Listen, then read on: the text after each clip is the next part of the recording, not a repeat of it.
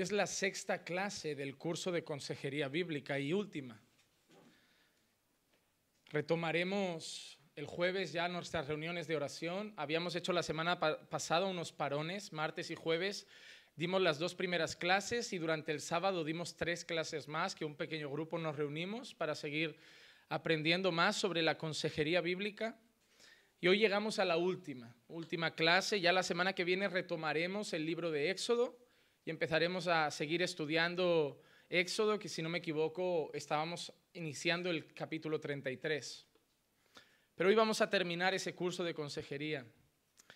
Y estamos en esta clase que, que es la parte práctica de todo el curso.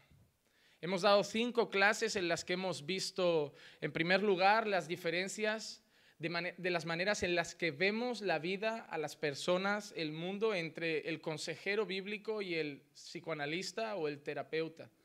Hablamos de las principales diferencias, sobre todo en lo que llamamos cosmovisión en la manera en la que el terapeuta trata los problemas y el consejero trata los problemas, en las maneras en que el consejero enfoca el pecado como principal problema del hombre y muchas veces el psicoanálisis se enfoca en, los problemas como consecuencias de la infancia o del pasado, pero nunca de la propia persona. Así que vimos ese contraste entre consejería bíblica y psicología moderna.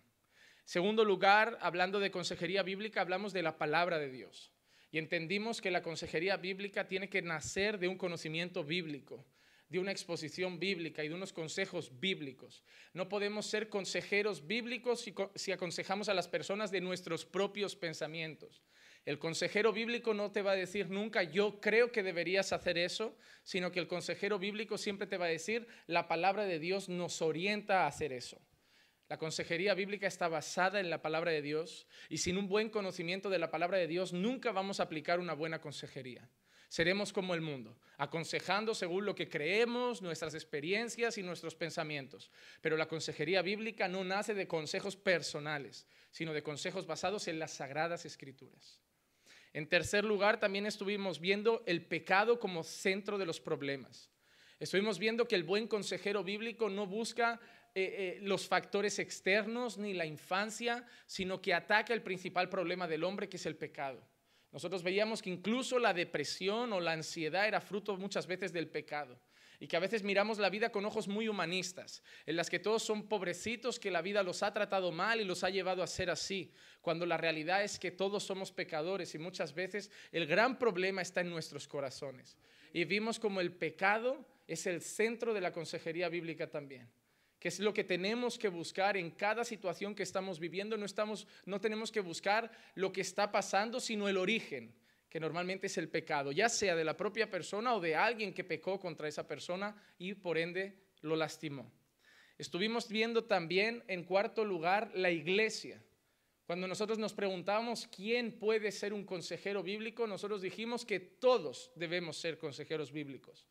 Las iglesias hoy tienen ministerios de consejería.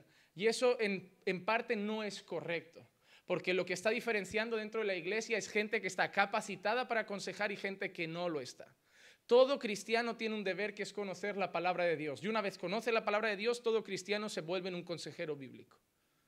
Es una función de todos los creyentes. Cada vez que te encuentres con un compañero de trabajo, cada vez que te encuentres con un familiar que no es creyente y te dé una, te, te cuente un problema, una situación que pasa, tú te vuelves su consejero y debe ser un consejero bíblico. Así que a la pregunta de quién debe aconsejar, quién debe ser el principal consejero dentro de la iglesia, dijimos todos. Todos debemos ser consejeros. Sí que es cierto que la consejería normalmente recae en los hombros de los líderes o del cuerpo pastoral de la iglesia. Por la confianza, por la madurez o quizá por la preparación o la capacitación que tienen en el terreno o los conocimientos que puedan haber adquirido, siempre se busca al pastor como principal instrumento de consejería. Pero muchas veces los pastores no dan abasto de aconsejar a todas las personas o los pastores no están en todos los lugares y es ahí donde toda la iglesia debe aconsejarse una a otra. Pero como dijimos, no en base a lo que yo pienso que debes hacer, hermano, sino en base a lo que la Biblia dice. Toda consejería bíblica no nace de yo creo que, nace de así dice el Señor. Así deberían empezar nuestros consejos. Ah, mira, es que no sé, me querría divorciar. Bueno, así dice el Señor, yo soy Dios y aborrezco el divorcio. Lo tienes en Malaquías. Ese es mi consejo. Tú le puedes decir incluso a la persona, mira, yo te entiendo, yo empatizo contigo, pero no te puedo aconsejar según lo que yo estoy sintiendo sino según lo que es correcto. Porque muchas veces nos ponemos en el lugar de la otra persona, que lo debemos hacer, pero empatizar demasiado puede llevar a que nos movamos en nuestros consejos en la emoción. Tenemos que empatizar, sí, es bueno saber. Eh, la Biblia misma dice reír con los que ríen y, y llorar con los que lloran. Eso habla de empatía, de compartir sentimientos, pero luego no debemos aconsejar en base a la empatía. No podemos aconsejar en base a los sentimientos. Deben saber una cosa y esto es algo que ya les enseño. La mayoría de personas no vienen buscando un consejo. La mayoría de personas vienen buscando aprobación de lo que ya quieren hacer. Eso es una cosa que en el despacho y en casi todas las citas pastorales que tenemos me encuentro. Personas que cuando les das un consejo ellos ya te contestan, yo no pienso así. No buscaban un consejo. Ellos ya ven la vida de una manera, ellos tienen ya trazado su camino y cuando tú le das un consejo, no, no, no entra. Yo ya tengo mi plan. Y eso es lo que pasa muchas veces. Y es el gran error de las personas. Fingen querer buscar un consejo, pero lo que quieren realmente es aprobación para las cosas que ya han decidido. Eso no es consejería. Y muchas veces por eso el cuerpo pastoral choca con partes de la iglesia, con asistentes y con miembros. Porque la gente dice, pastor, quiero hablar con usted de un tema. ¿Qué puedo hacer? Y cuando le dices que está incorrecto lo que está haciendo, se enfadan. Entonces no querían consejo, querían aprobación. Pero lo que veíamos era eso, toda la iglesia Toda la iglesia, absolutamente toda la iglesia debe ser parte de la consejería bíblica. Pero también llevábamos a la formación y a la capacitación. Un creyente no preparado en la palabra de Dios puede aconsejar mal y un mal consejo puede llevar a malas consecuencias en la vida de una persona o incluso en una familia. Tú le puedes decir a una persona de una experiencia, mira, yo hice esto y Dios hizo esto en mi casa. Y creer que Dios va a hacer lo mismo en la casa de la otra persona porque lo hizo en la tuya. Nuestras experiencias no pueden ser la base de nuestros consejos, sino la palabra de Dios. Tenemos que entender una cosa también, iglesia. No estamos en contra de tener experiencias con Dios. Yo estoy a favor de tener experiencias. Es más, yo te digo una cosa, puedes hasta buscarlas. Búscalas, enciérrate días en tu habitación, haz largos ayunos si quieres, busca tener experiencias con Dios. Pero las experiencias no son la base de la fe. Es la palabra de Dios la base de la fe. Porque las experiencias son personales, son individuales. Y lo que le pasa a uno no se puede volver una regla para todos. De ahí han nacido estas denominaciones que todo el mundo hace las mismas cosas. No, cuando Dios te toca, das vueltas. Cuando Dios te toca, gritas. Cuando Dios te toca, risa santa. Y ahora tienes un montón de gente que se derrama el espíritu y es mucha risa. No, que un día le pasara a alguien, que yo no quiero dudar de la veracidad de esos hechos, no significa que Dios obre de esa manera. Pedro andó por las aguas y hasta hoy no, nadie ha dicho que quien tiene fe anda sobre las aguas. ¿Por qué? Porque le pasó a Pedro. Es una experiencia. Y no vemos creyentes tampoco dando varazos al mar a ver si se abre. Hubo gente que tuvo experiencias personales con Dios, pero nuestra base debe ser las sagradas escrituras. Eso es lo que es común para toda la iglesia y para todo el cuerpo de Cristo. Número cinco, nosotros vimos que el modelo perfecto de consejero era Jesucristo. Jesucristo era el modelo ideal de consejero bíblico. ¿Por qué? Porque enfrentaba las cosas, llamaba al pecado por su nombre. Nosotros vimos a Jesús hablando con la mujer samaritana y él no se cortó un pelo al decirle, no, has tenido tantos maridos y el que tiene no es tuyo. La estaba llamando o fornicaria o adúltera a su cara y él no tuvo problema en hacerlo. Él enfrentó la realidad y la realidad era el pecado de esa mujer. Otra persona hubiera dicho, pobrecita, está triste y está llenando sus vacíos con hombres. No, no, Jesús denunció el pecado. Has estado con tantos hombres y el que tienes ahora no es tuyo. Ese es el modelo del consejero. Empatiza, lo hace con humildad, con mansedumbre, con amor, pero denuncia el pecado y busca una solución. Ese es el modelo perfecto de consejería. Y ahora llegamos a la última clase que es consejos prácticos. Porque hemos hablado de muchas cosas, de la palabra de Dios, del pecado, hemos hablado de que todos debemos aplicar la consejería, hemos hablado de que eh, el modelo de, de la psicología moderna no casa con el modelo de consejería bíblica que la Biblia nos enseña y que nosotros defendemos, pero todo eso a la hora de la verdad, ¿cómo lo aplicamos? Y es lo que le pasa a mucha gente. Se hacen muchos cursos de consejería bíblica, se van con mucha teoría a casa y a la que llega un problema y una persona no saben cómo reaccionar Saben toda la teoría, saben que el problema está en el pecado, saben que tienen que dar un consejo bíblico, pero ¿cómo lo hacen? Y ese es el problema que la iglesia últimamente se está llenando de mucha teoría, pero vivimos la vida. Y vivir la vida significa que también necesitamos consejos y, conocimientos prácticos. Nos hablan mucho de familia. La familia es esto, es así, es así. Dios ha organizado el hombre en este lugar, la mujer en este lugar, pero la iglesia también necesita consejos prácticos. Necesitamos cosas que nos sirvan para el día a día. Y por eso hoy vamos a dar algunos consejos a la hora de que tengan que aconsejar a personas. Es un poco así raro, ¿no? Voy a aconsejarles cómo aconsejar. Así que si quieren tomar nota, y, se sacan hasta el papel, cuando venga una persona a pedirles un consejo, espera, espera, paso a paso. Así que vamos a, vamos a dar diferentes puntos que son esenciales en un proceso de consejería bíblica, porque lo van a tener, hermanos. Mañana un hermano les va a contar un problema familiar, matrimonial, con una tentación, y van a tener que aplicar la consejería bíblica. La primera cosa que tenemos que hacer cuando somos consejeros es escuchar. Suena evidente decirlo, ¿verdad? Pero no es tan evidente, porque mucha gente tiene dificultad a la hora de escuchar. El primer paso en la consejería es escuchar. Porque hay mucha gente que ya sabe el problema que tiene la persona y antes de que la persona se lo cuente ya va con la solución. Como uno ya sabe para qué viene a hablarle, como uno ya sabe para qué le viene a contar, la persona ya directamente, como para no perder tiempo, no sé qué me vas a decir esto, pues haz esto. No, el primer paso es escuchar y escuchar de una manera activa. Miren lo que dice Proverbios 18, 13. El que responde antes de escuchar cosecha necedad y vergüenza. Es algo que aplica la gente hasta en el mundo. Escucha antes de hablar, es algo que hasta mi madre me decía. Y la propia escritura lo dice, el que responde antes de escuchar cosecha necedad y vergüenza. Es decir, para dar un buen consejo, primero hay que escuchar los hechos. Tenemos que saber qué ha pasado, qué ha sucedido, que nos cuenten la historia. Hay otro proverbio que me gusta mucho, que es el mismo, Proverbios 18, pero el versículo 15. ¿Qué dice esto? El corazón del prudente adquiere conocimiento y el oído del sabio busca el conocimiento.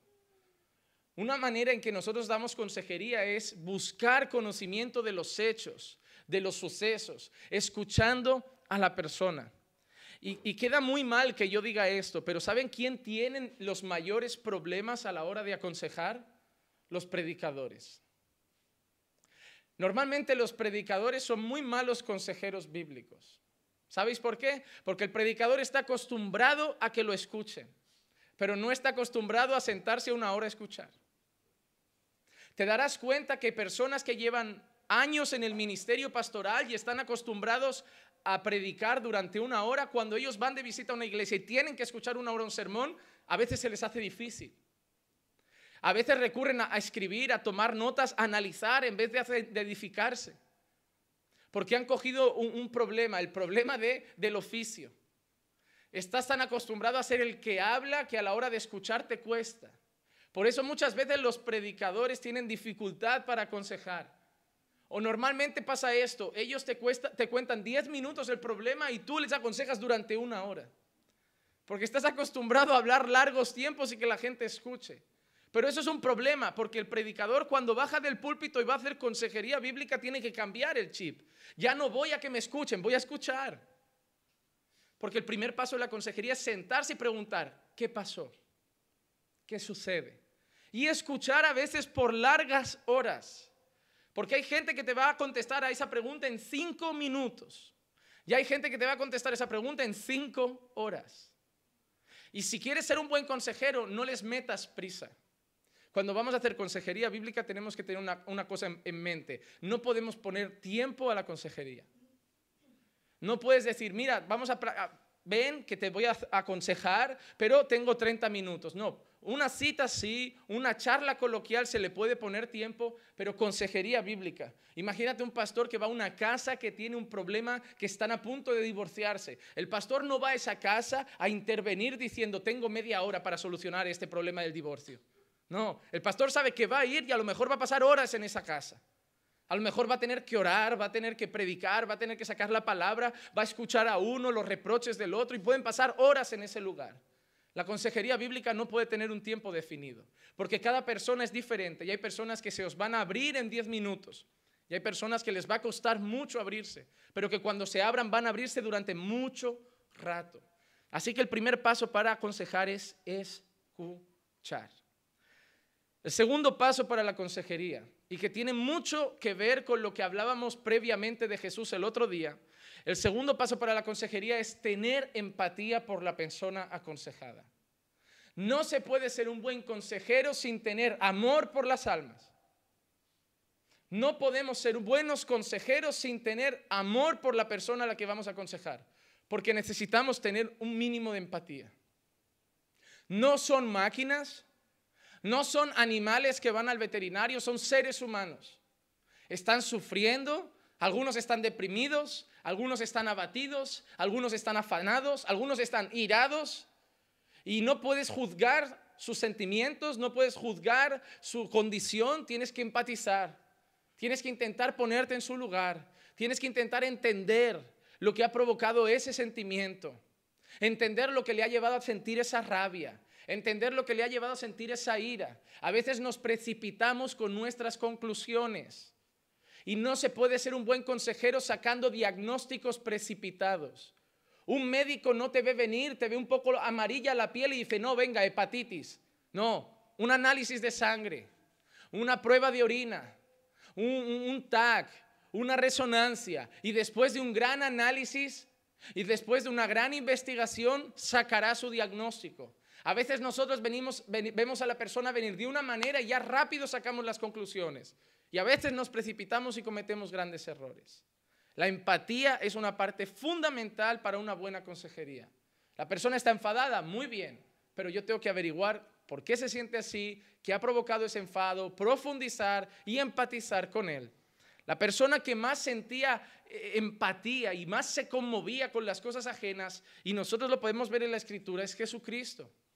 El Jesús, Jesús es la prueba clave, la prueba evidente, la prueba principal de que el buen consejero se mueve por el amor y la empatía.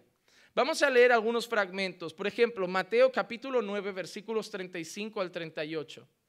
Miren lo que dice. Y Jesús recorría todas las ciudades y aldeas, enseñando en las sinagogas de ellos, proclamando el Evangelio del reino y sanando toda enfermedad y toda dolencia. Y viendo las multitudes, tuvo compasión de ellas, porque estaban angustiadas y abatidas como ovejas que no tienen pastor. Entonces dijo a sus discípulos, la mies es mucha, pero los obreros son pocos. Por tanto, rogad al Señor de la mies que envíe obreros a su mies. ¿Qué, movió a Jesús? Tuvo compasión de ellas. ¿Sabéis por qué muchas veces la iglesia hoy no evangeliza? Porque nos falta compasión por los perdidos. Hay cristianos hoy que aman más los libros que las almas. Y eso es preocupante. Gente que se quiere volver un erudito de las escrituras y no alma a los perdidos. Un creyente que prefiere, en vez de salir a predicar el Evangelio, quedarse solamente estudiando, a mí me hace preguntarme, ¿qué te mueve a ser creyente? ¿Volverte un profesional de la fe? El mayor amor que tenemos que tener los creyentes es a Dios y el segundo al prójimo.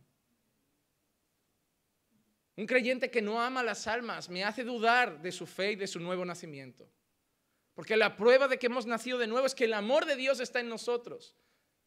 Y si Jesús es Dios, que creo que es Dios y afirmo que es Dios, el amor que lo movió a tener compasión por los perdidos debe estar en nosotros. Y entonces nosotros deberíamos sentir esa misma compasión.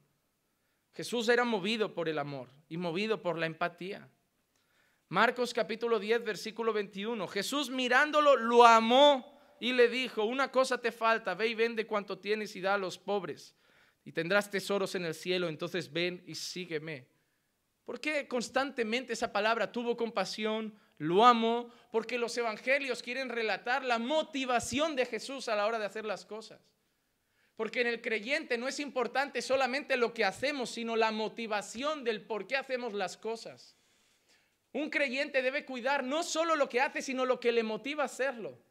Hay cosas que parecen honrosas, pero que la motivación puede ser pecaminosa. Hay gente que dice, bueno, yo quiero ser pastor y a lo mejor la motivación es simplemente mandar o ser reconocido o ser famoso. Entonces, aparentemente vas a hacer algo que honra a Dios, pero la motivación de tu corazón probablemente la está moviendo la carne y el pecado. El creyente no solo se mueve a hacer cosas buenas, sino que la motivación tiene que ser la correcta. Nos tiene que motivar el amor a Dios y a nuestro prójimo. Otro texto, por ejemplo, para que no quede solamente en dos. Podemos leer también Lucas capítulo 7, versículos 11 al 15. Aconteció poco después que Jesús fue a una ciudad llamada Naín y sus discípulos iban con él acompañados por una gran multitud. Y cuando se acercaba a la puerta de la ciudad, he aquí sacaban fuera un muerto, hijo único de su madre, y ella era viuda. Y un grupo numeroso de la ciudad estaba con ella. Al verla el Señor tuvo compasión de ella. Lo mismo que sintió por los perdidos, ahora lo siente por la viuda de Naín. Tuvo compasión de ella y le dijo, no llores. Y acercándose tocó el féretro y los que lo llevaban se detuvieron y Jesús dijo, joven, a ti te digo, levántate. El que había muerto se incorporó y comenzó a hablar y Jesús se lo entregó a su madre. Otro texto, Juan capítulo 11, versículos 33 al versículo 35. Y cuando Jesús la vio llorando y a los judíos que vinieron con ella llorando también, se conmovió profundamente en el espíritu y se entristeció. Y dijo, ¿dónde lo pusisteis? Le dijeron, Señor, ven y ve. Jesús lloró. Pero cuando Jesús ve las lágrimas de aquella mujer y de los judíos que iban con ellas, dice que se conmovió profundamente en el espíritu y se entristeció. Jesús era movido por la compasión y el amor que tenía por las almas. Y esa debe ser la única motivación que nos mueva a hacer todo lo que hacemos. Pastor, ¿por qué usted predica de esta manera? Lo que más me preguntan es, ¿por qué usted predica duro? Y yo siempre diré lo mismo, por amor a la iglesia. Lo que me lleva a predicar tan fuerte contra el pecado, tan fuerte a favor de la santidad, tan fuerte a favor de la fe, de la purificación, de la lucha contra la carne, es el amor que tengo por la iglesia. Yo no gano nada siendo duro. Es más, se pierde gente, se pierden amigos, se pierden miembros que no quieren aceptar esa palabra de Dios. Yo podría ganar mucha más gente siendo blando, siendo solamente amoroso, carismático y cariñoso. Pero el amor que tengo por el cuerpo de Cristo, el amor que tengo por un Dios que es santísimo, porque no es que sea tres veces santo como la gente dice. No, mi Dios es tres veces santo. No, tu Dios no es tres veces santo. Tu Dios es eternamente santo. No es tres veces santo. Si la palabra dice santo, santo, santo, es porque los judíos no dicen santísimo, porque para ellos no existe esa palabra. Y su manera de llevar una palabra al máximo es repetirla. Cuando los, esos, e, esos seres celestiales dicen santo, santo, santo, lo que quiere decir es santísimo. Santísimo, nuestro Dios es eternamente santo. Y el amor a ese Dios santo y el amor a ese cuerpo de Cristo por el cual Él pagó con su sangre me hace predicar como predico. Es el amor lo que debe motivar todo lo que hacemos. Es el amor lo que debe motivar incluso corregir a un miembro de la iglesia. Pastor, ¿por qué corrige tanto a la gente? Porque los amo. Y sé que el pecado los mata. Y sé que el pecado los destruye. Y sé que el enemigo los acecha. Y que el amor que tengo no me permite dejarlos vivir de cualquier manera. El amor tiene que ser la motivación. Pastor, ¿por qué salieron los jóvenes a predicar a la calle? Por amor a los perdidos. No fue para lucirse, no fue para brillar, no fue para hacerse famosos, ni fue para que los otros les aplaudieran. Fue por amor a los perdidos. Y si esa no era la motivación de cantar en la plaza, que nunca más se haga. Porque si es para ser famositos entre las iglesias de Barcelona como la única iglesia que sale, apagad y volved a casa. Pero si es por amor, no dejéis de salir fuera. Pero tiene que ser el amor la motivación de todo lo que hacemos en nuestra vida. La motivación de tratar a nuestra esposa con cariño y amarla como Cristo amó a la iglesia tiene que ser el amor. La motivación, la motivación de que una esposa se someta a su marido tiene que ser el amor. La motivación de que un hijo obedezca a un padre no tiene que ser el miedo ni el temor, tiene que ser el amor a su padre. Es el amor. Incluso lo que nos lleva a obedecer. Jesús lo dijo, si me amáis, guardáis mis mandamientos. Nadie guarda los mandamientos por miedo. Al final, quien lo hace por la religión ve la pornografía y peca deliberadamente. Solo es el que ama a Dios, el que frena su carne y dice, no, por amor no voy a pecar. No, hermano, si lo que te motiva es el miedo, el cumplir con la religión, tarde o temprano volverás al lodo.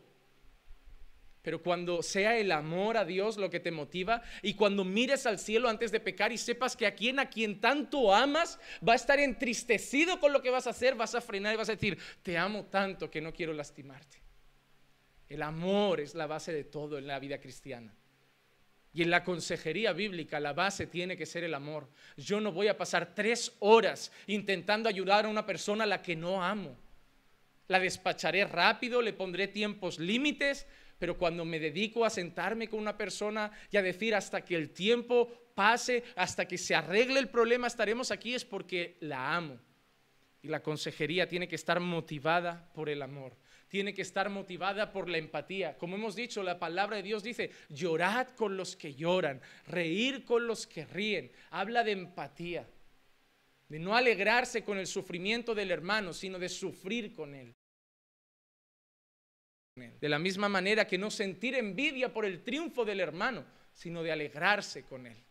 A eso nos llama la palabra.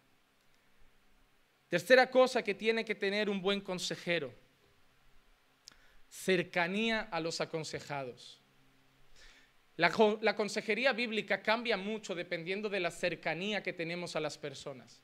Si a mí me viene una persona que es nueva en la iglesia y quiere consejería, ¿la voy a hacer? Sí, porque digamos que es mi deber y por el amor que tengo a las almas voy a invertir mi tiempo en hacerlo, pero va a tener un proceso más largo.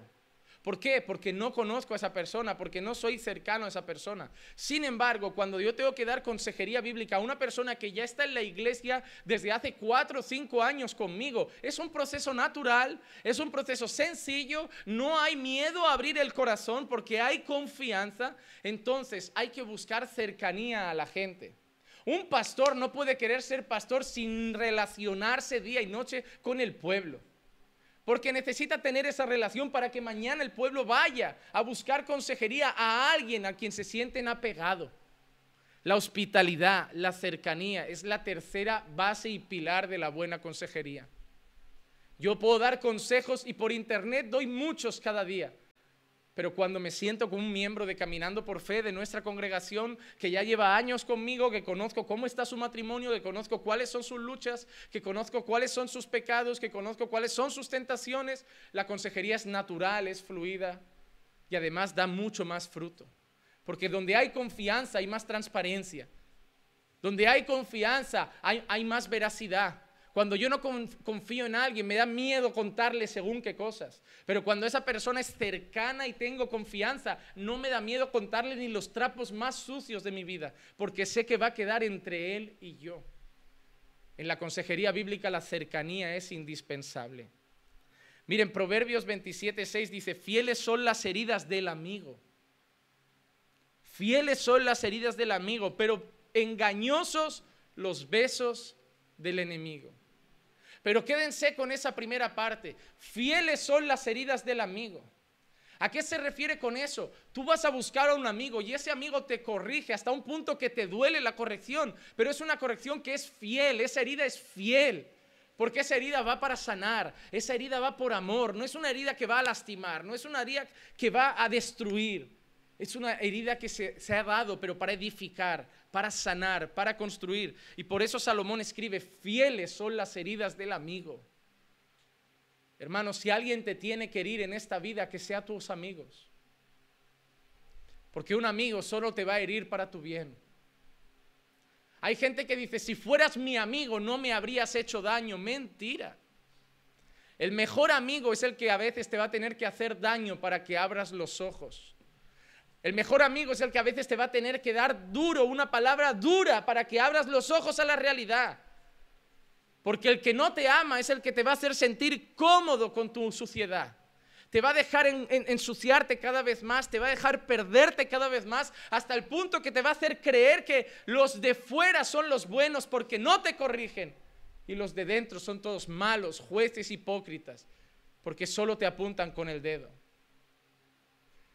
Hermano, te digo una cosa, apúntame con el dedo. Porque si lo haces con amor, sé que lo que me apuntes con el dedo va a ser solo para mi bien. No le digas a la gente quién eres para acusarme. ¿Sabes qué? Soy tu hermano. Y nadie mejor que yo lo va a hacer por amor a ti. Necesitamos que nos juzguen, iglesia. Necesitamos que nos juzguen. Dejamos de la tontería y, la niñez y, ese concepto infantil de eh, que nadie juzgue para no ser juzgado. No, juzguémonos, pero juzguémonos con justo juicio. Juzguémonos con humildad. Juzguémonos con amor y juzguémonos para la gloria de Dios. Hay una diferencia muy grande entre juzgar y acusar, entre juzgar y difamar, entre juzgar y lastimar. Pero juzgar hay que juzgarse, principalmente a uno mismo, principalmente a uno mismo. Júzgate a ti mismo cada día, analízate cada día y mira cómo estás con Dios. Quiero leer una cita de un autor que se llama Wayne Mack.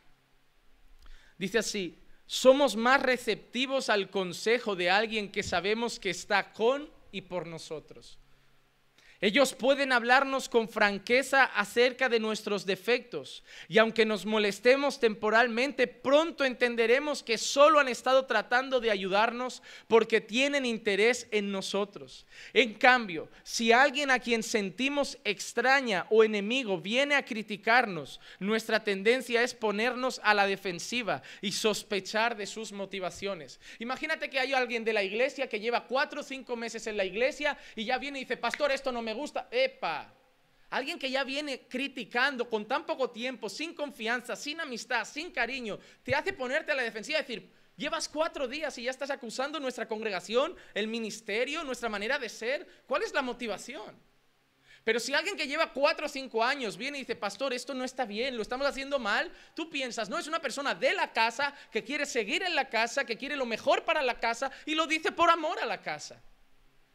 Eso es lo que está e, enseñando este hombre. Cuanto más cercana es la persona, por muy dura que sea la crítica, aunque duela temporalmente, al final uno asimila que es para el bien común.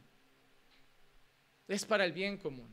A mí me encanta cuando gente que lleva años conmigo me dice, habría que cambiar esto, pastor. O Juan Manuel, tienes que cambiar esto.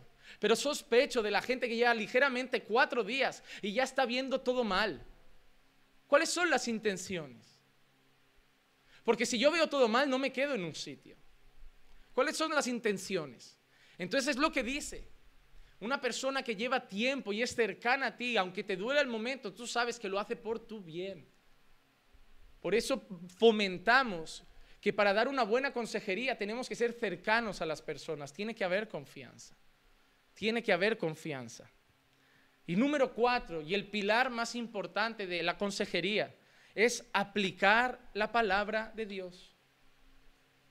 Debemos escuchar, debemos empatizar, debemos ser cercanos, pero sobre todo debemos aconsejar con la palabra de Dios.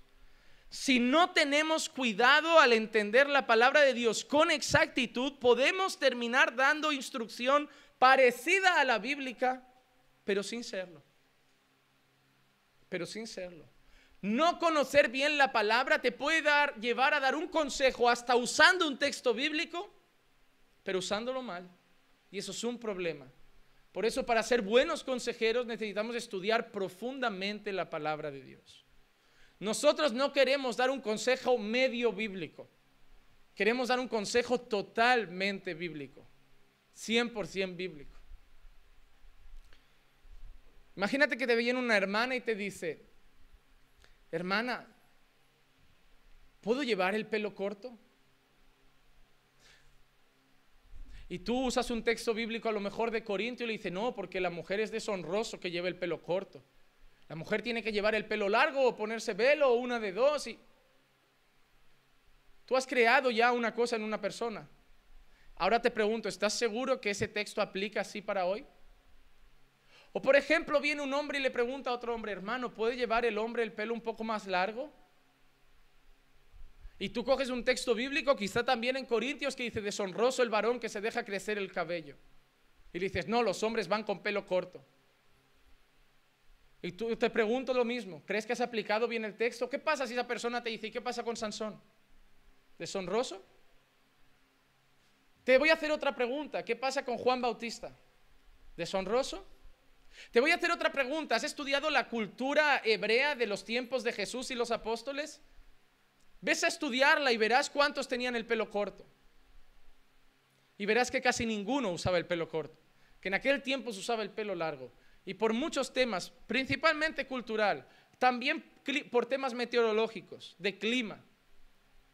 Entonces, tú has usado un versículo que Pablo dice a los corintios sin estudiar el resto de la escritura, sin analizar el resto de los casos, y tú has dicho, no, es prohibido. Tú has dado un consejo que probablemente has usado la Biblia, pero lo has usado mal y no has dado un consejo bíblico. Tenemos que conocer bien la palabra de Dios para no dar un consejo que parezca bíblico, pero que no lo sea. Porque recuerden una cosa, van a hablar de la palabra de Dios, van a usar la palabra de Dios, mañana Dios va a juzgarles por cómo usaron esa palabra. Mañana Dios va a juzgarles por cómo usaron esa palabra. Hay que tener cuidado con no, con no confundir la palabra de Dios con nuestras propias ideas sobre la palabra de Dios. No vayamos con nuestras ideas preconcebidas a la palabra para dar los consejos que queremos dar. No vayamos a eso. Intentemos usar la palabra de Dios bien para aconsejar bien a las personas. Ahora vamos a hablar de técnicas técnicas en la consejería bíblica, cosas que también tenemos que aplicar en la consejería bíblica. En primer lugar, es necesario reunir información. No podemos dar consejos sin no tener información. Por ejemplo, una mujer viene una hermana de la iglesia y le dice, hermana, mi marido me trata así, es así, es así, y ya no sé qué hacer, hacer, y tú le das un consejo a la hermana sin conocer toda la información, porque en esa historia también está la versión del marido.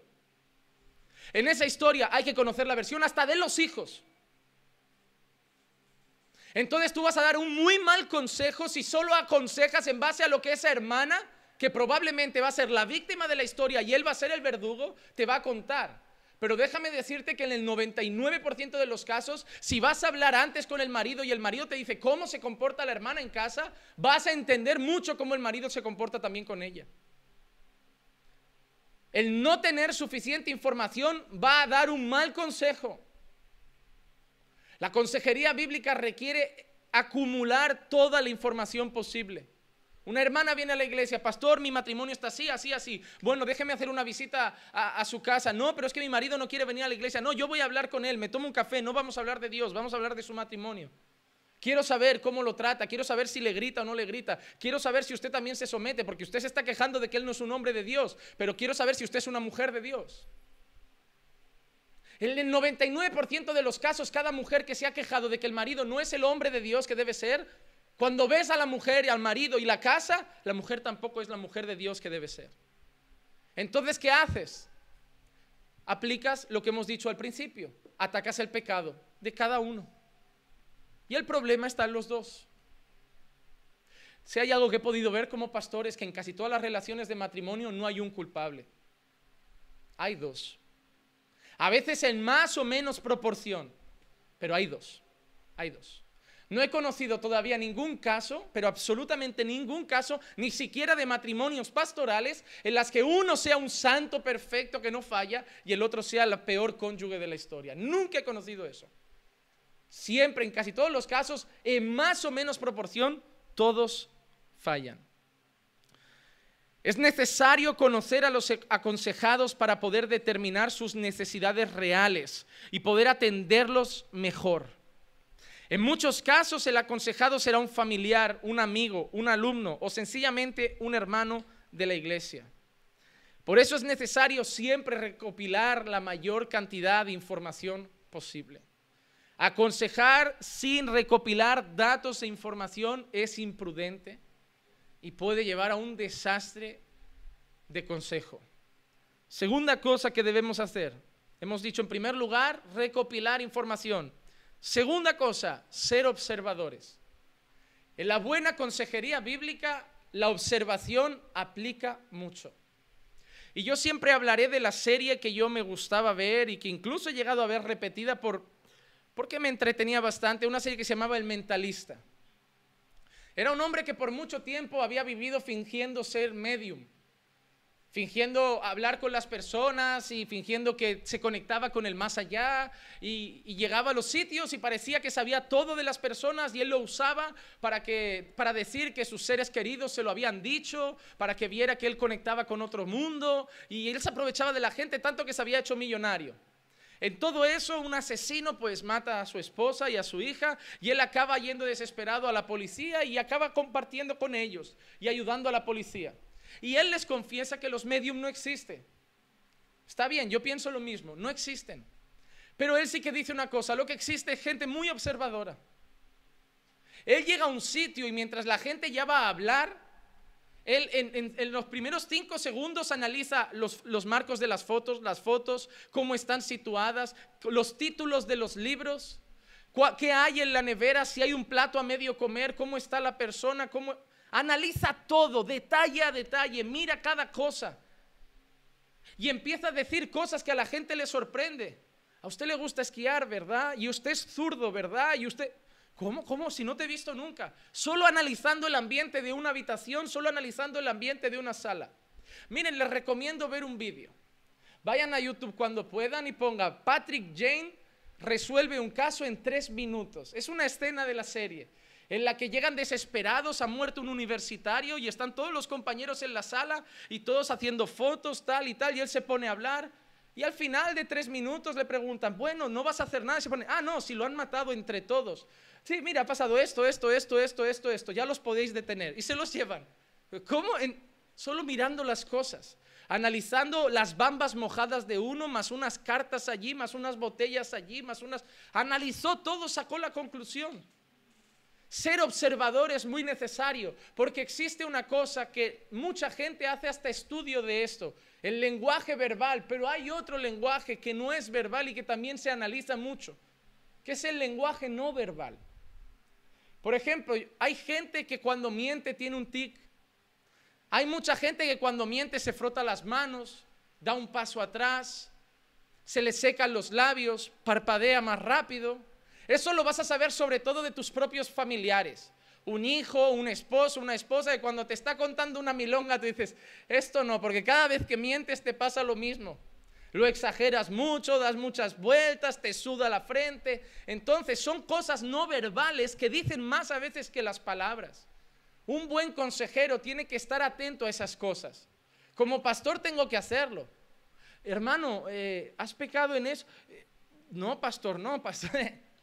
Hay veces que, ellos dicen no con la boca y dicen sí con sus gestos. Hay que ser observadores porque el tono de voz dice mucho. Cuando una persona se está dirigiendo a la otra y tú le dices, bueno, dile a ella lo que sientes, y se dirige a ella, cómo habla, cómo la mira, lo. Miren, en una consejería de parejas, la primera cosa que tiene que mirar usted, ¿se, ¿se sientan cerca o se sientan lejos? ¿Se sientan uno al lado del otro, se sientan uno frente al otro? Cuando hablan de sus cosas personales, miran directamente al pastor o miran directamente a su cónyuge. Son cosas que les parecen absurdas, pero dicen mucho de lo que está pasando.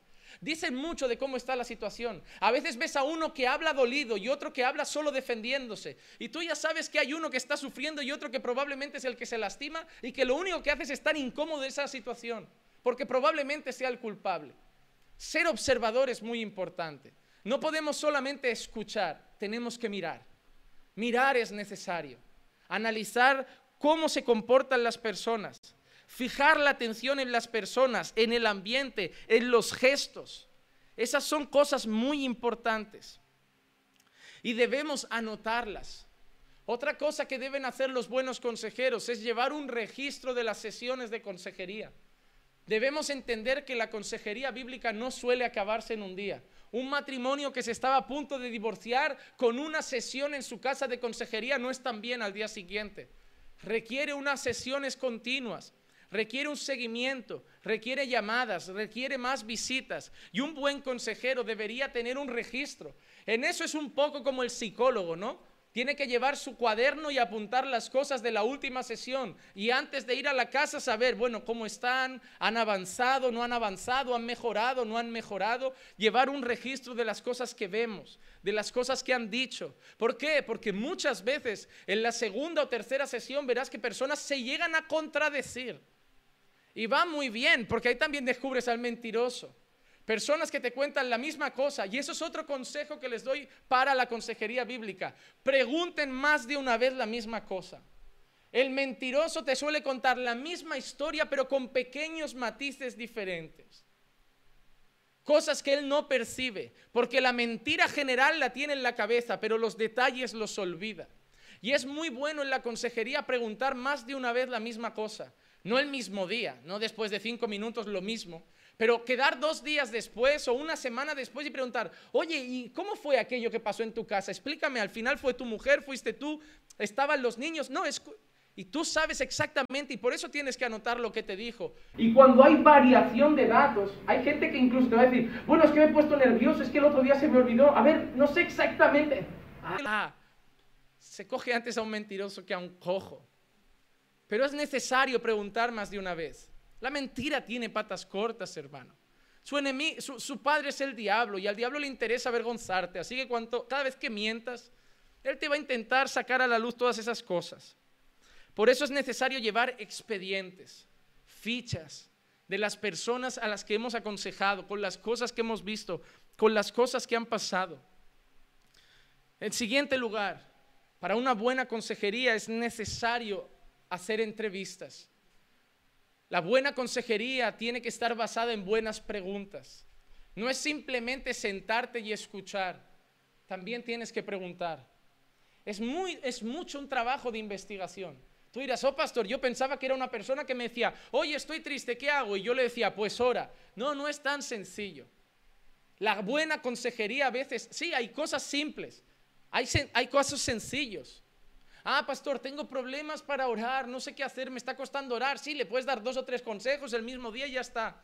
Pero te estoy hablando de cosas serias, de familias que se están rompiendo, de personas que están abandonando los caminos del Señor, de personas que están enfrentando una enfermedad crónica, de personas que están enfrentando un cáncer y están desanimados, eh, que están desesperados, que están perdiendo totalmente la fe. Te hablo de situaciones de crisis que no se resuelven de la noche a la mañana, que no se resuelven en horas, que requieren días. Por eso también te va a servir para valorar mucho el trabajo de un pastor.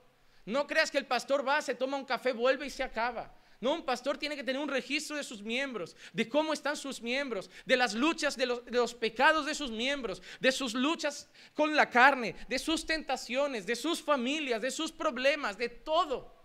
Si tú simplemente abrieras el ordenador pastoral el ordenador del ministerio, el que usamos para trabajar, mi ordenador personal, y, buscaras tu nombre en un archivo. Mejor que nunca salga a la luz. El día que hackeen mi ordenador, va a haber un desastre. Pero tengo que tenerlo registrado, porque cuando es solo un problema me acuerdo, pero cuando son 100 problemas, no.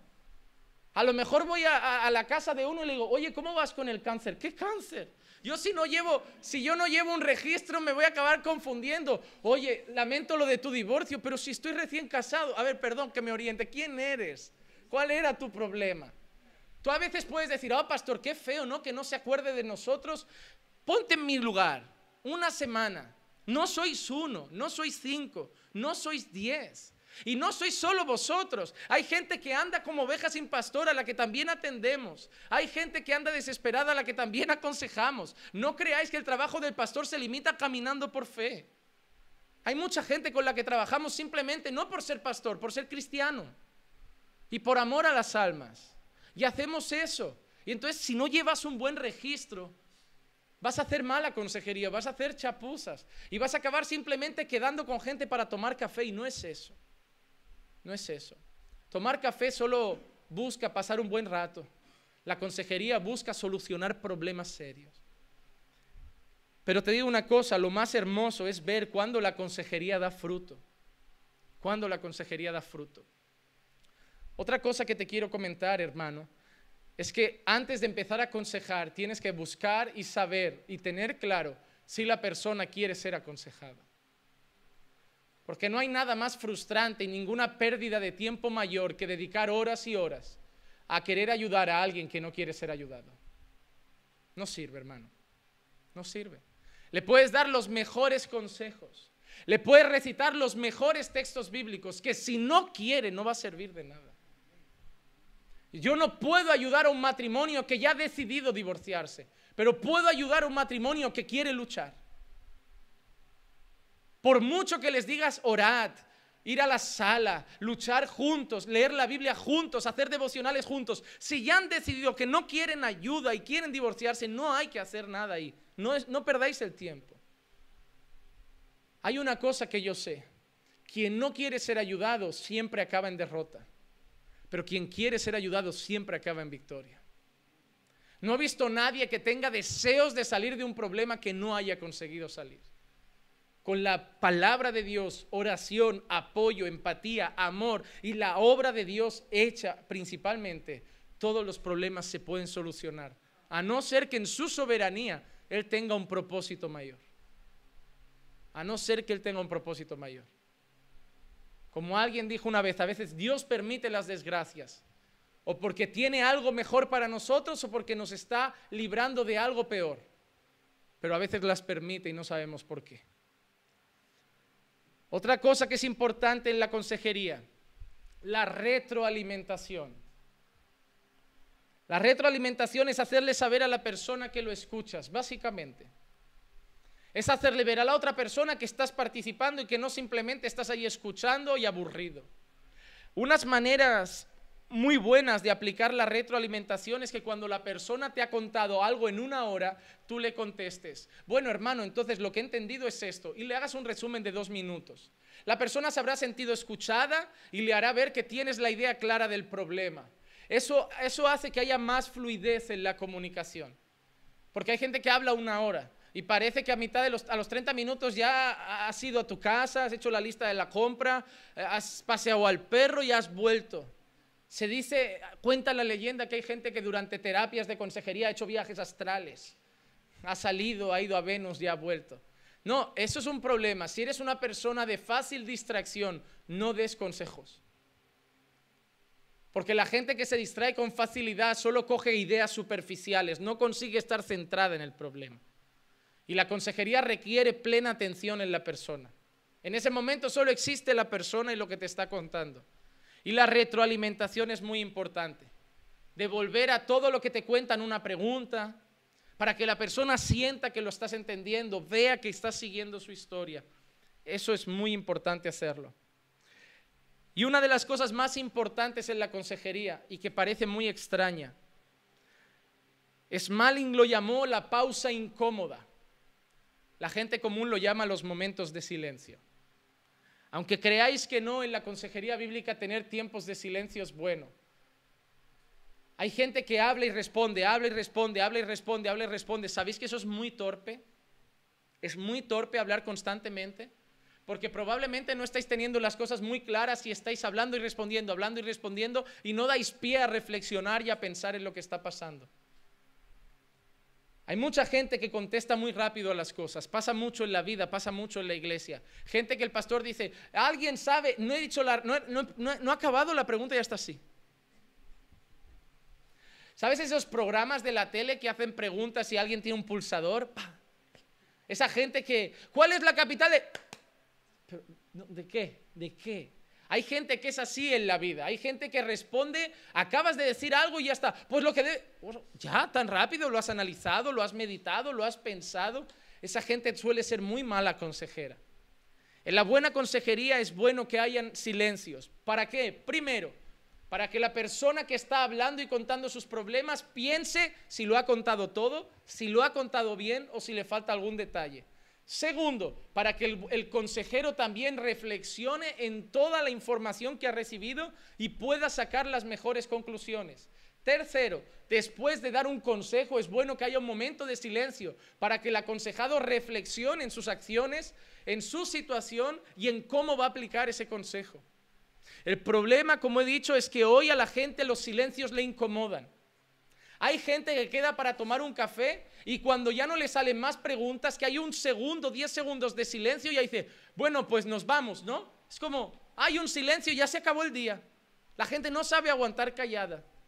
Deben ser esa gente que te los llevas al cine y se pasan comentando la película todo el rato. Esos insoportables que hacen que prefiera ver una película en mi casa que en el cine. Esa gente que se ríe durante la película, que la comenta con el amigo, que sabía ya quién era el malo, que sabía que fulano estaba muerto. Ah, yo, ¿Han visto esa de, es el sexto sentido? Yo la vi con un amigo que el tío no la había... Él me dijo que no, yo creo que sí, pero que desde el principio ya sabía que fulanito estaba muerto. Ah, era el foco de la peli. O sea, la gracia de la peli es que Bruce Willis estaba muerto. Y tú no te ibas a enterar hasta el final. Yo a los 10 minutos ya sabía que Bruce Willis estaba muerto. ¿Tú sabes lo que es ver una hora y pico de película sabiendo ya que no tiene gracia? Es como quien va a ver Titanic y a ver qué va a pasar con el barco. Ya sabes que se va a hundir. O sea, acaban de hacer una película de un barco que se hunde y esperas que el barco llegue a Nueva York. No, se va a hundir. Va a morir todo el mundo y va a vivir Rose. Porque, qué y más si pone basado en hechos reales. El último moicano, ¿será que los moicanos viven? Uno, el último. O sea, no vas a ver el último moicano y esperas que queden dos moicanos, ¿no? O sea, hay, gente absurda, hay, gente que, espera sorpresas de que va a haber Transformer y espera ver una escena de amor. No, son robots. No, hermanos, los silencios no son malos. Es bueno callar. Déjame darte un consejo. Es bueno que te calles. el, rey de España, nuestro antiguo rey, lo tenía bien asimilado y en medio de una, de un gran congreso a un presidente le dijo, ¿por qué no te callas? Le digo, vamos a tomar decisiones serias. Cállate, tío. Fue la mejor cosa que. Mira, nunca nos sentimos tan orgullosos de nuestro rey como el día que se giró delante de ese caballero y le dijo, ¿por qué no te callas? Buenísimo. Nunca esperas a un monarca hablar así. Y se levanta tal... ¿Por qué no te callas? Eh, buenísimo. Porque había... Eh, Juan Carlos asimiló que era bueno el silencio que los políticos a veces deberían callar y escuchar a la gente un poco, que los pastores deben callar y escuchar al rebaño un poco, que los padres deben callar y escuchar a los hijos un poco, que el silencio no es malo, que miren, hay iglesias, hay una iglesia en Barcelona, todos conocen IEG, una iglesia hermana, una iglesia amiga, ¿saben cómo acaban en IEG los cultos?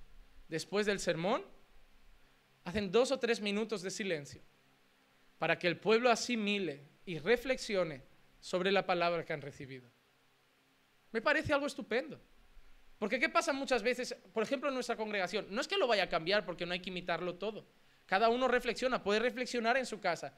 Pero sí que es cierto que muchas veces hay el sermón y como nos vamos con el gozo de la alabanza, la gente sale y ya queda en el olvido.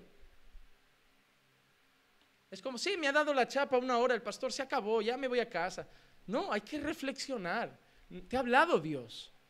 Has escuchado la palabra de Dios. Va a edificar tu vida, va a edificar tu casa, va a corregirte. Y ya te vas planificando tu paseo de la tarde. Reflexiona. Cuando vas a discutir con tu mujer o con tu marido, no hay nada peor que una pareja que discute acaloradamente y no calla. Porque ¿cuántos no os ha pasado que en un momento acalorado habéis dicho cosas que no queríais decir? O a lo mejor sí, pero las habéis dicho de la manera que no la queríais decir. A mí me ha pasado como predicador decir algo enfadado, decir, bueno, quería decir eso. ¿Te arrepientes de lo que has dicho? No, pero me arrepiento de las formas. Si me lo hubiera pensado, lo habría dicho de otra manera. Y eso es porque hablamos rápido y no nos callamos. Hermano, te voy a dar el mayor consejo que te puedo dar. En mis 30 años de vida no lo he hecho mucho, pero cada vez que lo hago me va bien. Antes de hablar, calla y piensa. Ah, es que yo tengo muy, muy pronto, por eso te va mal en la vida. Por eso vives arrepintiéndote del daño que le has hecho a alguien con tus palabras, de lo mal que has actuado allí, del mal testimonio que has dado allí, por tú pronto. Hasta el necio cuando calla pasa por sabio. Entonces, el silencio es importante. Una consejería no acaba con una palabra y nos vamos, no. Mira, la mejor manera de acabar la consejería, ¿sabes cuál es? Orando. Con un tiempo de oración, meditando en lo que se ha dicho, meditando en los consejos, meditando en los problemas. No orando solamente para poner esos problemas en las manos de Dios, orando para reflexionar en todo lo que hemos hablado. La oración, hermanos, no es solo un, canal para pedir cosas a Dios. Miren, la oración es lo que yo uso cuando tengo ansiedad. La oración es lo que yo uso cuando tengo que tomar decisiones ministeriales. La oración es lo que yo busco cuando yo tengo problemas matrimoniales. La oración es lo que yo busco cuando estoy triste y afligido. La oración es lo que yo busco cuando necesito un problema en mi trabajo, tengo un problema laboral. La oración es lo que yo busco cuando tengo una visita con un hermano que me preocupa, que se me pone mal cuerpo y le pido a Dios que me dé paz y sabiduría. Hermano, la oración no es algo que deberíamos hacer una hora al día. La oración es algo que deberíamos ir haciendo, aunque sean por minutos, todos los momentos de nuestro día. Hay gente que ora una hora en su cuarto, pero hay gente que ora diez horas a lo largo del día. Hay gente que va a salir de viaje y hace una pequeña oración, que va a entrar en el trabajo y pide a Dios la bendición de un buen día, que tenga paz, que no se altere con los compañeros, que sea luz en su trabajo. Hay gente que va orando dos minutos, otros dos minutos, otros tres minutos y al final ha orado todo el día. Porque al final es eso, hermano. Es comunión con Dios. Es hablar con Él, es presentarle nuestros momentos, nuestros días, nuestras situaciones. Espero que lleguemos a un momento en que no sea incómodo el silencio, en que podamos estar un rato de silencio y sirva para pensar y reflexionar y no para estar tensos. Cuando alguien suba al ascensor hoy contigo para ir a tu casa, no tienes que preguntarle qué tal el tiempo. Ah, es que es incómodo, ¿verdad, pastor? Cuando estás en el ascensor con alguien que no conoces. ¿Por qué es incómodo? Yo nunca lo he visto incómodo. Es porque a la gente le molesta el silencio. Silencio no es malo. Y hay gente que lo fuerza a romper con una pregunta absurda. ¿Qué, ¿Cómo va la vida? Eres del tercero, ¿verdad? No, del séptimo. Ah, juntos hasta siete pisos. Ah, vale. Pues habrá que pensar otra pregunta. El silencio no es malo. Las muchas palabras a veces sí son malas. Dios nunca, dijo, en el mucho silencio hay mucho pecado. Pero Dios sí dijo, en las muchas palabras hay abundancia de pecado. Es más fácil pecar con la boca abierta con la boca cerrada. En España tenemos un dicho muy, muy simple. En boca cerrada no entran moscas. El problema del ser humano es que abrimos mucho la boca. Y nos arrepentimos mucho de cosas que hemos dicho. Que Dios nos ayude a tener más silencios, para no tener que pedir tanto perdón. ¿Cuánto daño no habéis hecho vosotros? Yo mismo lo he hecho, con mis palabras a personas a mi madre, a mi padre, a la iglesia, aconsejados en momentos de rabia, de furor, de ira, en vez de guardar silencio, abrí la boca y causé una herida. Hay gente que te dice, es que yo soy así, soy explosivo, lo tengo que decir, pero cuando lo digo me quedo a gusto y se me pasa. A ti se te pasa, pero al que le causaste la herida le puede durar varios días. No se trata de cómo tú te vas a sentir. Se trata también de lo que vas a provocar en las otras personas.